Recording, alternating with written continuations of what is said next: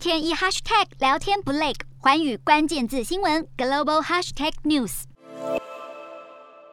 缅甸军政府在去年二月推翻翁山苏姬民选政府之后，对于反抗者的打压层出不穷，不止持续的进行轰炸，更放火烧村。根据统计，从今年初以来，已经有一百多个村庄被军方给烧毁，更有五千多座的民用建筑被夷为平地。好，最近美国卫星公司就提供了数十张的卫星影像，显示缅甸中部的村庄几乎都被烧毁，而这些照片也能够证明军方正在利用放火烧村的方式压制各地的反抗势力。有不少目击者更表示，军方在过去几个月已经增派兵力，还有增加空袭的次数，企图要消灭反抗军。